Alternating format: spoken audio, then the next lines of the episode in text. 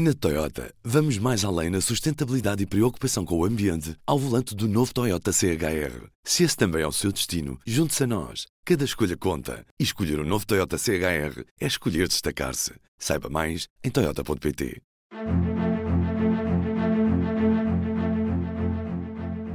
Bom dia. O meu nome é David Pontes e está a ouvir o P24.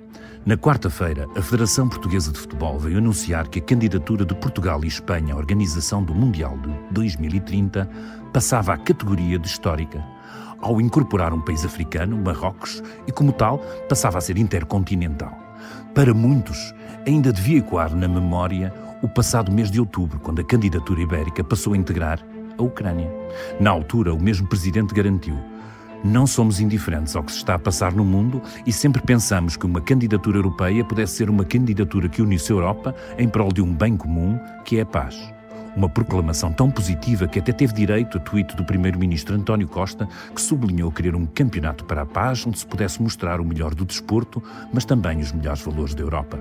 Pois o que ficamos a saber esta semana é que a participação da Ucrânia está por clarificar, mas que, em contrapartida, a candidatura passa a integrar o Reino de Marrocos. E se o compromisso da Federação era com os princípios da liberdade e da paz, o novo parceiro está longe de corresponder ao perfil.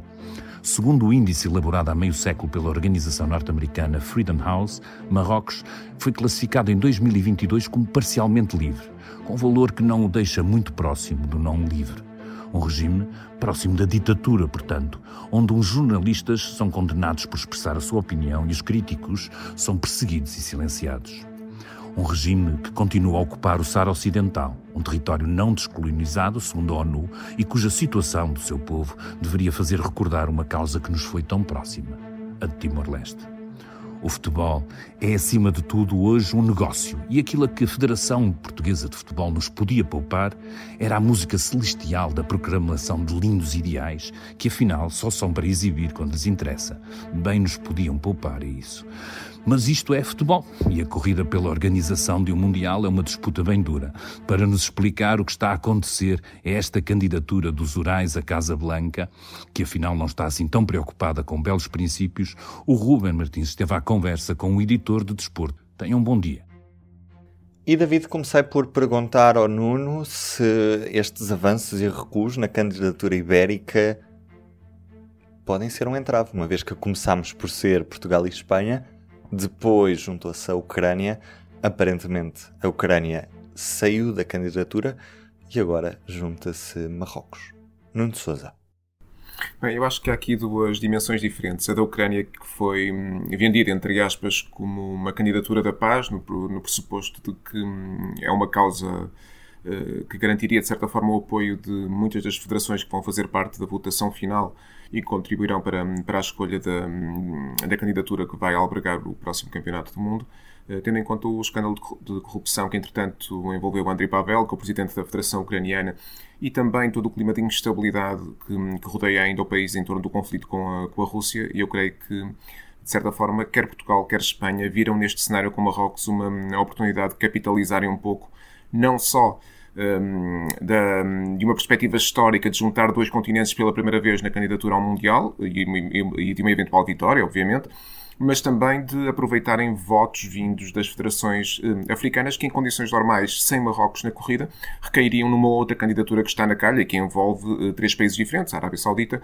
a Grécia e o Egito. Portanto, são esses votos que, à partida, poderiam ser hum, praticamente monopolizados pelo Egito, que poderão vir agora a recair, ou a cair no colo, se quisermos, metaforicamente, da candidatura ibérica, juntamente com, com Marrocos, que, como sabemos, é um aliado importante, hum, até pela performance recente que teve no Campeonato do Mundo do Qatar, em que foi uma das sensações, e nesse sentido eu creio que o próprio país está a tentar um pouco cavalgar esta, hum, esta onda de, de euforia, do bom sentido, obviamente, que se tem vivido no futebol na, da região do Maghreb em global. Depois não há uma candidatura muito forte, que é a América do Sul, que se junta para organizar um Mundial de homenagem aos 100 anos do primeiro campeonato do mundo, que decorreu precisamente no Uruguai. Esta candidatura acaba por ter mais hipótese do que a nossa?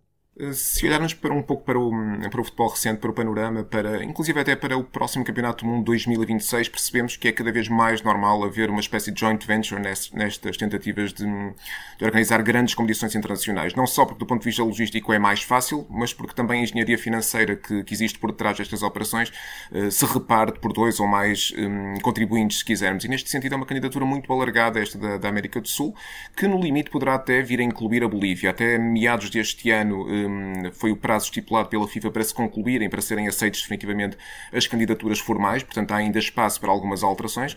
Hum, e nesse sentido, nesta altura estamos a falar de uma candidatura com quatro países na América do Sul. Há, como todos sabemos, uma tradição tremenda da América do Sul de organizar grandes competições. Eu posso recordar que o primeiro campeonato do mundo de sempre, em 1930, foi organizado no Uruguai. Hum, mas a verdade é que, do ponto de vista logístico, eu creio que, olhando para aquilo que Portugal, Espanha e, neste momento, Marrocos podem oferecer, eu creio que estamos praticamente em pé de igualdade se não em melhores condições. E temos também de ter em conta que, neste caso, não estamos a assistir propriamente àquilo que aconteceu no Euro 2004 em Portugal, em que teve de se construir todo um conjunto de infraestruturas praticamente de raiz, muitas delas remodelações, é verdade, de estádios, mas muitos outros construídos de raiz. Neste caso, não. Portugal, à partida, contribuirá apenas com 13 estádios para essa hum, proposta todo o restante esforço será feito conjuntamente com, um, com Espanha e com Marrocos, e nesse sentido serão o Estádio da Luz, já estão definidos, o Estádio de Alvalade e o Estádio do Dragão. Um, nesse sentido, não me parece que, do ponto de vista de Portugal, a relação custo-benefício seja propriamente problemática, e obviamente que, do ponto de vista mediático, do ponto de vista turístico, do ponto de vista da capitalização, uh, a falar do ponto de vista financeiro, obviamente, deste investimento, eu creio que isso estará hum, manifestamente assegurado. A FIFA nos últimos anos tem preferido atribuir à organização do Mundial as geografias onde o futebol não está tão desenvolvido ou não é um desporto tão popular. Um exemplo disso a Rússia ou o Qatar. Isto quer dizer que Portugal e Espanha, por terem uma tradição de futebol tão forte, acabam por ficar em desvantagem ou o que aconteceu no Qatar foi uma espécie de vacina para a FIFA?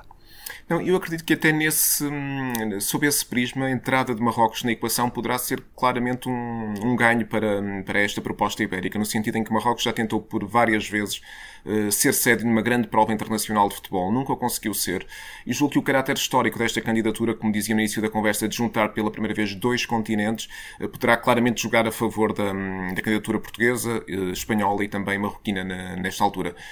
nesse sentido, eu creio que um, poderemos aproveitar parte daquilo que foi o legado entre aspas, que nos foi deixado pelo Qatar, no sentido de, se quisermos, rompermos as fronteiras tradicionais do futebol e aproveitarmos esta mescla entre países que têm uma grande tradição no futebol internacional, Portugal e Espanha, em termos desportivos, obviamente, e também organizativos, porque Espanha já um, acolheu duas grandes competições, um, com Marrocos, que chega a este cenário claramente a reboque de uma candidatura mais forte que é a portuguesa e, e espanhola, mas que me parece com alguns atributos e, sobretudo, como dizias e muito bem, possibilidades de rasgar novos horizontes no futebol, nomeadamente no futebol africano, que tem tem sido uh, praticamente uma miragem no, no, que diz respeito às apostas que a FIFA tem feito nos últimos anos. Explica-me como é que funciona este processo de atribuição do Mundial, Nuno. Como dizia, o, o timing para a apresentação das candidaturas e para avaliação e votação, aprovação, se quisermos, das candidaturas, será um, o mês de junho deste ano, 2023.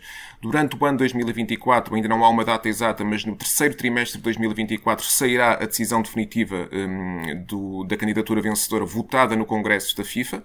Um, e como é que funciona essa votação? Ora, funciona através da votação individual das federações que compõem a FIFA. Nesta, nesta altura são 211 no total.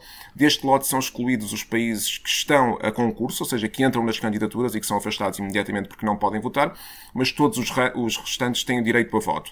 Acontece que há uma tendência grande para as confederações, por exemplo, a UEFA, a CONMEBOL, só para dar, eh, só para dar exemplos do que são confederações, um, votarem maciçamente, em bloco, a maior parte das vezes, mas também, e se olharmos para aquilo que aconteceu em 2026, um, essa regra muitas vezes é quebrada e é possível que algumas nações africanas, por exemplo, não votem na, numa candidatura que inclua Marrocos ou até o Egito e venham a votar em qualquer outra. Portanto, há uma lógica por trás das votações, é verdade, uma lógica maioritária, mas nem sempre uh, não há uma espécie de disciplina partidária, se quisermos utilizar esta expressão como acontece no Parlamento, e, e creio que nesse aspecto será uma, uma votação muito interessante de seguir. Nós já sabemos que a UEFA vai apoiar esta candidatura de Portugal e de Espanha, juntamente agora com Marrocos.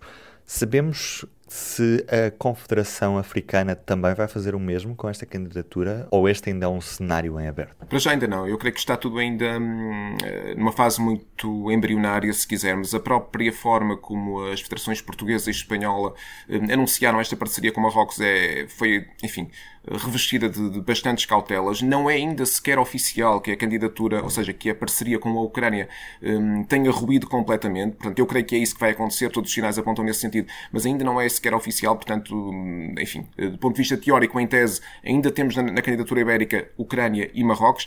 Um, e não há ainda, na, por aquilo que consegui perceber, nenhuma indicação de tendência de voto. Mas eu acredito que, honestamente, olhando para aquilo que tem sido uh, a tendência dos últimos anos, olhando para a forma como Marrocos um, conseguiu conquistar terreno do ponto de vista desportivo num continente que durante muitos anos foi uh, mais monopolizado por países como, a, do ponto de vista desportivo, obviamente, como a, como a Nigéria, como a Costa do Marfim, se quisermos, um, como os Camarões.